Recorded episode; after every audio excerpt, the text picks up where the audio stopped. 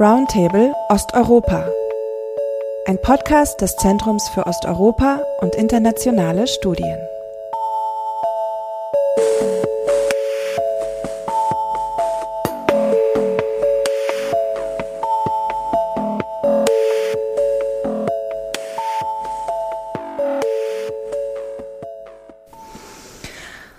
Russia's war against Ukraine is now in its third month, and though the Russian army has not succeeded in its initial aim in occupying Ukraine, it has inflicted immense suffering, death, and destruction, with heavy fighting still going on in the east and south of the country. Since the start of the invasion, millions of people have left Ukraine to get to safety. In today's episode, we will talk about what is their situation now and how countries like Poland and Germany react to this development. And for this, I have two researchers who have studied uh, migration and asylum policies for years Karolina Łukasiewicz and Irina Mützelburg. Thanks so much for taking the time. I know you are both extremely busy these days. Thank you. Karolina is Marie, Marie Sklodowska Curie Fellow at the Center of Migration Research at the University of Warsaw. We were very lucky to have her as a guest researcher back in 2018, I believe. And we are very glad to have you back a second time on our podcast. Irina is a researcher here at ZOiS, and uh, she has been uh, writing about asylum politics in Ukraine and the EU. And in her new project, she studies the schooling of Ukrainian students who have relocated to Berlin because of the war. So, Irina, today we want to focus on the situation of war refugees from Ukraine who fled to the neighboring countries and especially to states like Poland and Germany. But this is not the only and certainly not the first destination, right? Yes, so the majority of people who fled the war in Ukraine fled, well, naturally via the neighboring countries. So we have some data of the respective national authorities about the border crossing. So we know that about 3 million people crossed the border from Ukraine to Poland and almost a million to Romania and then a bit less than half a million to Hungary, Moldova and Slovakia respectively. And a lot of people have stayed in these countries, but not everyone but we don't know exactly how many people are still left in each of these countries because not everyone has registered there. And then also several hundred thousand people have crossed the border to Russia under uh, yeah, disputed circumstances. Yeah, but uh, what about those people? It's it's actually a pretty large number. Can we say anything for sure about those those circumstances? So uh, can we get information about that? Yeah, so uh, it's quite hard right now to get independently verified information on what happened exactly to these people who got to Russia. So UNHCR estimates that about 700,000 people have crossed the border from Ukraine to Russia since the beginning of the war. And on the 2nd of May, the Russian Defense Ministry actually claimed that about 1.3 million people have been evacuated voluntarily from Ukraine to Russia. So there are eyewitness reports that inhabitants of these areas that are or that were uh, under the control of the Russian army have been forcefully brought to Russia. And the Ukrainian ombudswoman for human rights, Ludmila Denisova, claimed already at the end of March that about 400,000 civilians had been abducted to Russia, especially from the regions Luhansk and Donetsk. Uh, so, what we can say is that during the negotiations between Russia and Ukraine about these humanitarian corridors, for example, from Mariupol, the Russian regime tried to primarily set up corridors to Russia. And uh, the local authorities of Mariupol stated that several thousand people have been brought to Russia by bus, and they claim forcefully. So currently, it's really difficult to know under which circumstances and how many Ukrainians have been brought to Russia. But when putting together these different reports of witnesses and authorities in Ukraine, it seems that people's move to Russia occurred under different circumstances or in different ways. So, a lot of people probably lacked alternative escape routes to leave places that were under heavy attack. And they lacked these escape routes because the Russian army blocked them. So, they were de facto forced to choose between staying in places under heavy attack or going to Russia, which cannot really be considered voluntary escape. Then others seem to have been misinformed about the destination of the buses. They were told initially that they were going to Ukrainian controlled territories, and only later they became aware that they were actually being driven to Russia. And others seem to have been abducted individually or as whole buses by the Russian military. And uh, the Ukrainian ombudswoman that I already uh, referred to before, they said that Ukrainians that move or are being moved to Russia are controlled and are like following this filtration. Some of them are brought into closed a closed camp in Russia where they cannot from which they cannot leave. And this has actually been confirmed by US satellite images. Well, it's very unsettling thought and even the term voluntary is probably to be taken with with care. The country who has hosted probably the largest number of Ukrainian refugees is Poland. Karolina, how is Poland dealing with the huge challenge of hosting this large number of people who are flee fleeing from Ukraine? Can you describe a little bit the situation of the first weeks, maybe, and how it has developed since? Sure. So, since since Russia attacked Ukraine in February, out of almost 6 million people who fled to Ukraine, over, over 3.2 million crossed Polish border. Mm, and we estimate that between 1.4 up to even 1.7 million people stayed in Poland and basically within slightly over two months, Poland turned from being a country of uh, over 38 million to a country of 41 million people. This is this is really unprecedented uh, challenge in the post World War history. And when I describe uh, the Polish response, we have to keep in mind that no other country in Europe dealt with with such such numbers in such a pace just within within two months the, the population changed so dramatically. So in the first weeks of the crisis the, the response was largely grass grassroots and volunteer run and the volunteers included just ordinary residents of Poland, including the Ukrainian di- diaspora in Poland and Polish NGOs who has been historically working with migrants. And then increasingly international organizations stepped in, such as UNHCR, IOM, IRC, and, and many other as well as local administration, businesses got very much involved. Uh, higher education institutions stepped in as well. And then the, the initial response by, by volunteers included, for example, relocation of people from the border to practically around the country, and then hosting uh, people in their private apartments, which is still still the case after two months or uh, three months in some cases and providing food and clothes. There were all around the country's massive food and clothes drives.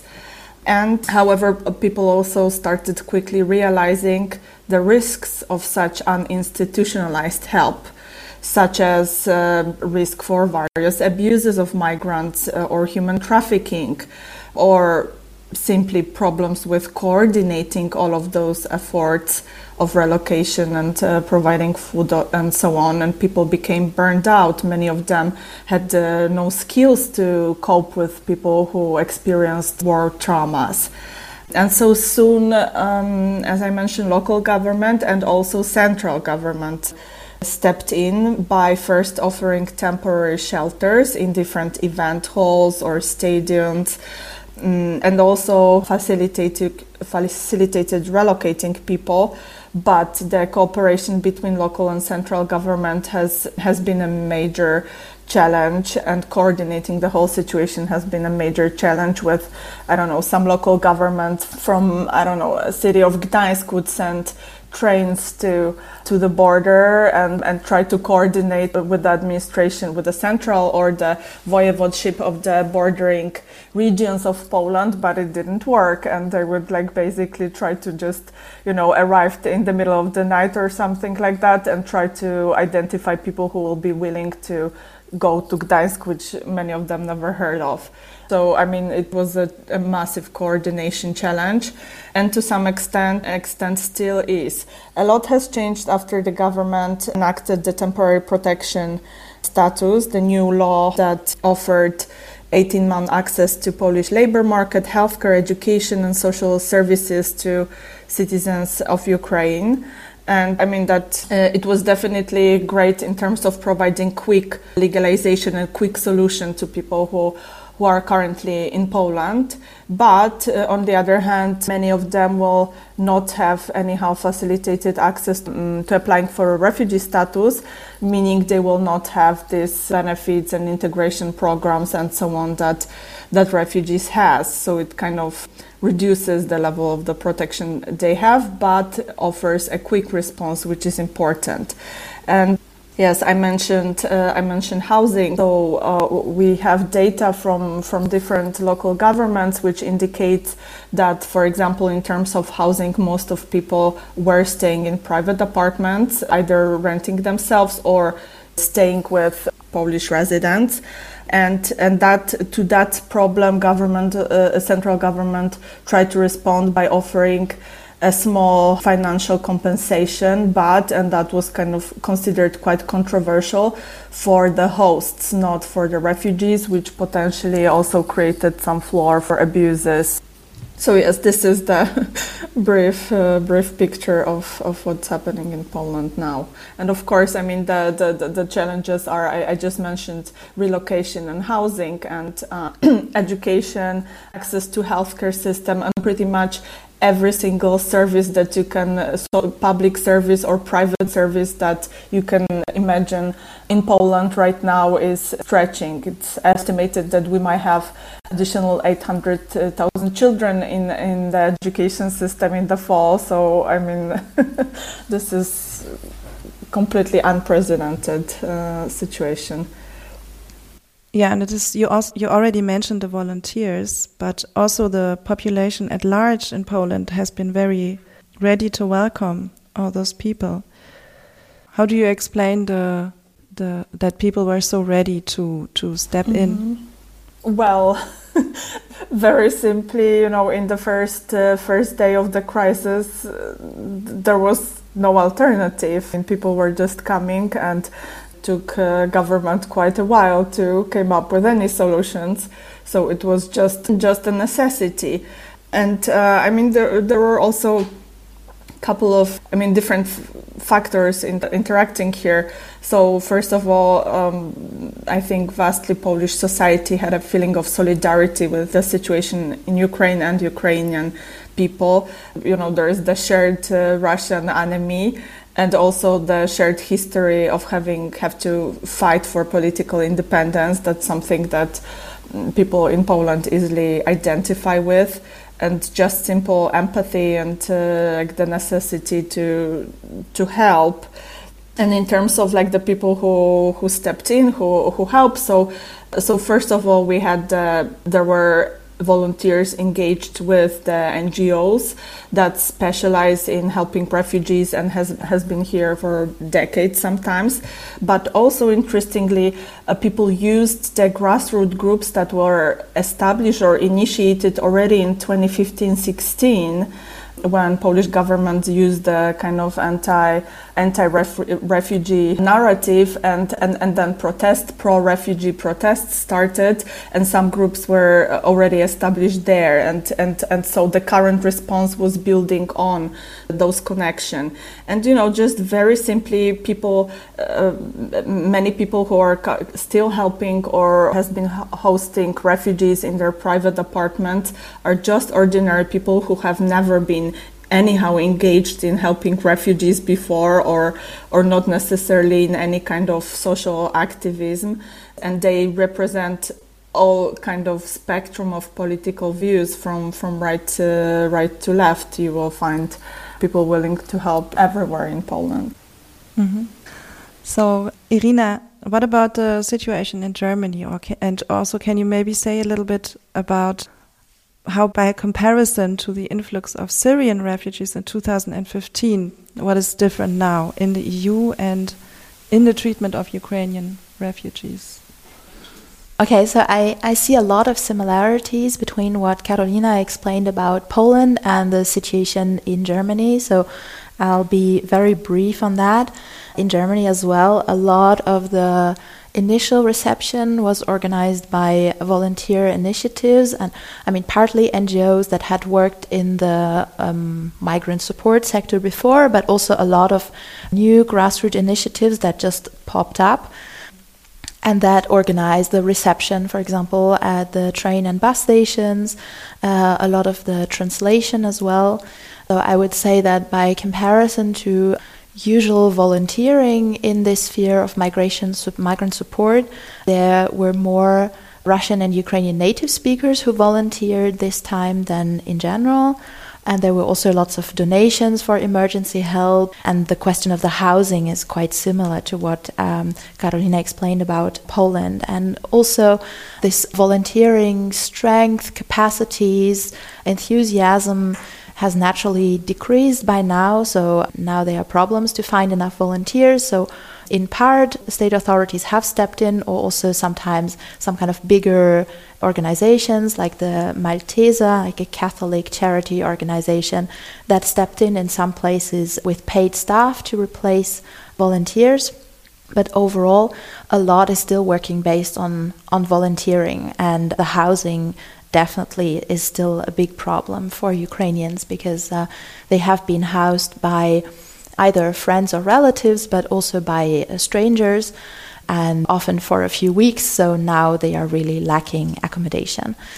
But to come to your other question about the, the differences between the reception of Syrian refugees in the EU in 2015 and now, I would say that, in short, Ukrainians are treated in a much more welcoming way than the Syrians in 2015, or actually than any other groups of asylum seekers that have arrived in the last few decades to Europe and that keep arriving now. So, the first big difference between the situation of the Ukrainians that arrived and other groups of protection seekers is that Ukraine has had this uh, visa free regime for tourists already since 2017 which meant that in any case, all Ukrainians who had a biometric passport could enter the Schengen area without any additional procedures and travel around the Schengen area for 90 days. So that's already a big difference, which meant that the journey to enter the EU was a lot easier for Ukrainians than for other groups and a lot less risky in terms of migration. I mean, I'm not talking about the journey across Ukraine, which is obviously very dangerous, but the journey once they have reached the EU was overall rather smooth. And in addition, on the 4th of March, as Karolina already mentioned, the Euro European Council decided to activate for the first time the Temporary Protection Directive. And as a result, a lot of things have become easier for Ukrainians than for other protection seekers. So, this directive foresees that EU member states should facilitate the entry and the transit of the protection seekers and uh, this has happened. So, indeed, since the beginning of the Russian invasion in Ukraine, several EU member states, including Poland and Germany, have suspended for Ukrainians this need for a biometric passport that I had just mentioned to enter the territory. And they have also lifted the existing anti COVID regulations that otherwise hinder the entry of Ukrainians into the EU. And this directive says that EU member states can decide to relocate and redistribute protection seekers across the EU, but so far this has not happened. In contrast to the past attempts undertaken to relocate Syrians, for example. So, due to this activation of the Temporary Protection Directive, Ukrainians do not fall under usual asylum law, as Karolina already mentioned, also for Poland. And this also has the consequence that the Dublin regulation does not apply. So Ukrainians do not have to apply for a protection status in the first EU country that they entered, in contrast to all other asylum seekers. So Ukrainians can choose in which EU country to stay and where to possibly settle down. And then finally, the procedures for Ukrainians are uh, strongly simplified. So, other asylum seekers are subject to very complicated and often very long procedures to obtain a refugee status. And for many people, these procedures drag on for a decade, and migrants are kept in some kind of limbo state for all this time. They are very constrained in their freedom of movement and their possibilities to work and to study. And in contrast, Ukrainians who arrive now can work and study immediately once they have registered via a very simple procedure. Karolina, there has been migration from Ukraine to Poland before. Can you explain a little bit more about that? Where did Ukrainians come from and what status did those Ukrainians have in Poland? The, the population of Ukrainians actually who lived in Poland before the Russian invasion on the February 24th and the, the recent migration is, is of course very different. And well, there are different estimates, but we estimate that there could be even over a million or even 1.3 million of people from Ukraine in Poland before February 24th. And this population were largely labor migrants, um, people active um, economically. And uh, traditionally, they, they have been coming from mostly from Western Ukraine. However, that uh, over the years, and especially after the war in Donbass started, this, this trends shifted towards central and eastern Ukraine well, the, the, the, migration from Ukraine has been predominantly men and people arriving to Poland uh, without families. And it was also typically a circular migration, so people just going back and forth, crossing the borders for different seasonal works or coming for part of the year uh, to join their families in Ukraine. And it's also important to say that this migration has been largely non-controversial in Poland, even though the numbers has been very large. So because of those many similarities between Polish and Ukrainian society, we, we haven't identified any like social tensions or this type of issues. However, the recent population is completely different. So that includes mostly mother and children we estimate that there's almost uh, half of the people who arrived are children or people aged 0 to 18 and they predominantly settle in big cities and central regions such as Mazowieckie voivodeship and according to the Polish Ministry of Labor data there is around 100,000 people who who has already entered Polish labor market so we talked before about a comparison to the situation of 2015, and that's probably special for Poland to have taken a, a specific stand in migration policy during this this crisis. Can you say something about that? Sure. So since uh, Law and Justice Party won the majority in parliamentary election in 2015, Polish government have been taking multiple anti-refugee steps, including pushbacks of people who wanted to apply for asylum in Poland and reducing financing for non-governmental organizations. Yeah, I, I think this, this, these two are the, the most important. And in terms of the pushback, so there there have been many various NGOs and international organizations have reported that people trying to file asylum claims at, at Polish border have been repeatedly denied their rights and it ended up with the cases in the European Court of Human Rights, which still has not uh, changed or impacted, sadly, the government response. And the financing for NGOs was also was also a big issue, and especially especially right now because those NGOs serving migrants play a critical role in the current response to the crisis and they they have been struggling to survive since uh, 2016 with the reduced funds because the Polish government has been distributing different EU funds to the local administration or to the NGOs and those funds has has been uh, blocked or limited or out of the blue some new organizations who never served migrants and were recently established would get uh, get the money to do those services.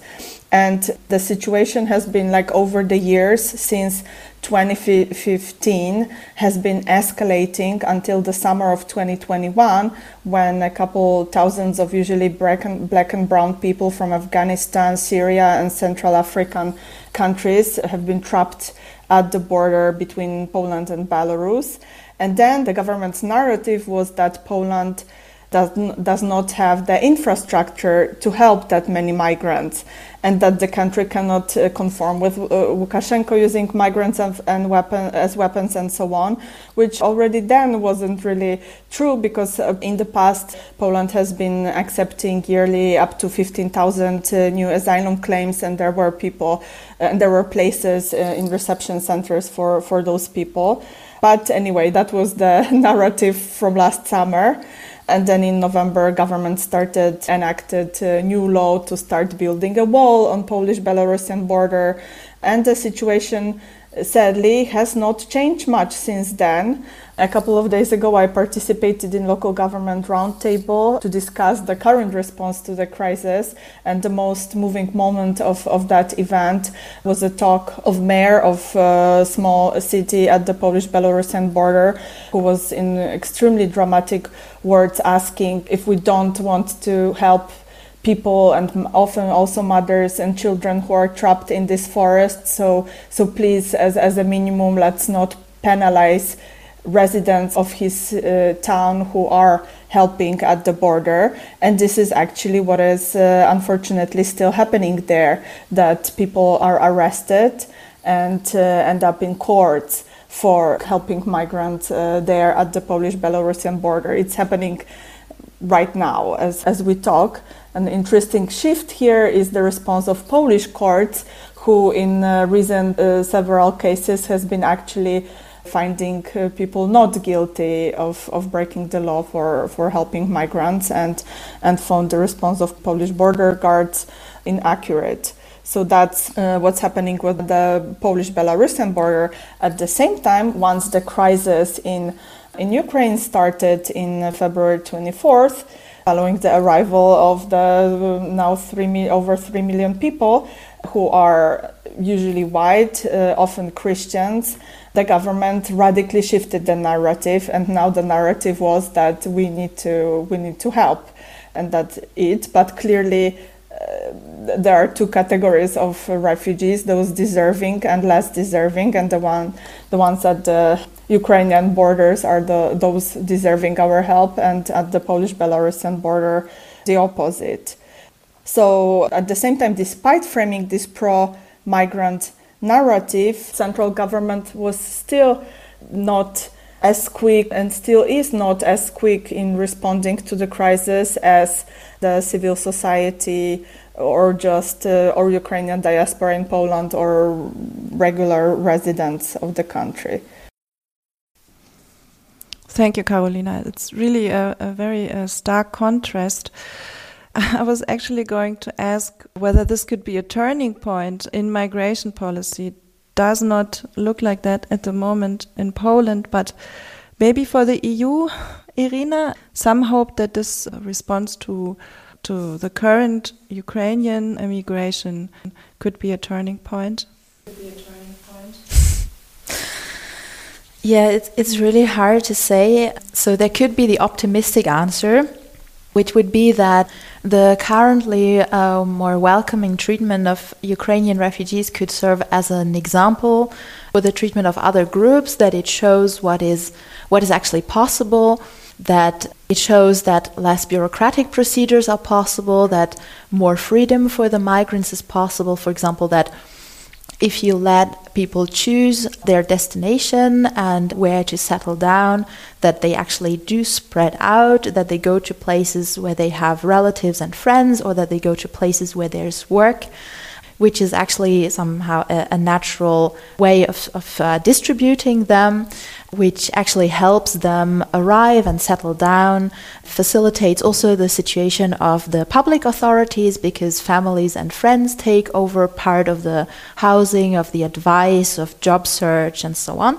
But I'm afraid that this might be a little too hopeful when looking at the gloomy developments of European asylum policies of the last few decades and also, I'm afraid we need to see and wait how the the treatment of the Ukrainians evolves over time, which is not guaranteed to stay as welcoming as it is now. If we remember that the the initial treatment of Syrian asylum seekers in Germany, for example, was a lot more welcoming at the beginning, and then also turned out to be less welcoming in the long term.